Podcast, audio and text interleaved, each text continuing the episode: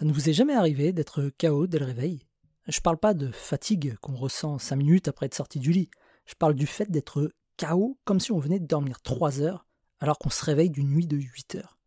Où est la logique? Y a comme beaucoup de choses, la qualité de notre sommeil est tout aussi importante que la quantité de sommeil. Et beaucoup de nos habitudes modernes nuisent à la qualité de notre sommeil. À commencer par les écrans qui flinguent notre cerveau.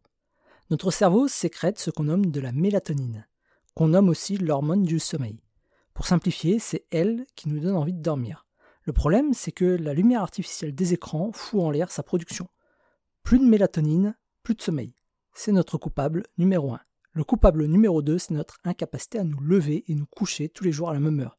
Notre corps fonctionne selon un cycle très précis, le cycle circadien.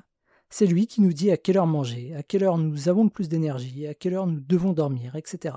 C'est notre horloge interne. Mais en nous couchant chaque fois des heures différentes et en nous levant chaque fois des heures différentes, on dérègle cette horloge interne et ça fout le bazar le reste de la journée. Enfin, un autre coupable, c'est notre mauvaise habitude qui consiste à repousser le réveil. Le réveil sonne, et hop, on reprogramme la sonnerie du réveil pour dans 5 minutes. Encore 5 minutes s'il te plaît maman. Mais en faisant ça, on fait une grave erreur. Notre sommeil se divise en plusieurs cycles, entre 3 et 5. Chaque cycle dure 90 minutes. Lorsqu'on se réveille, c'est parce qu'on vient de terminer un cycle. Et en nous rendormant, hop, on redémarre un nouveau cycle, mais c'est le fait d'être interrompu en plein cycle qui nous flingue complètement. Les écrans, le manque de routine ou procrastiner son réveil sont des habitudes qui à elles seules nuisent à la qualité de nos nuits. Mais si en plus on les cumule, ce n'est plus notre sommeil qui en souffre, mais notre santé.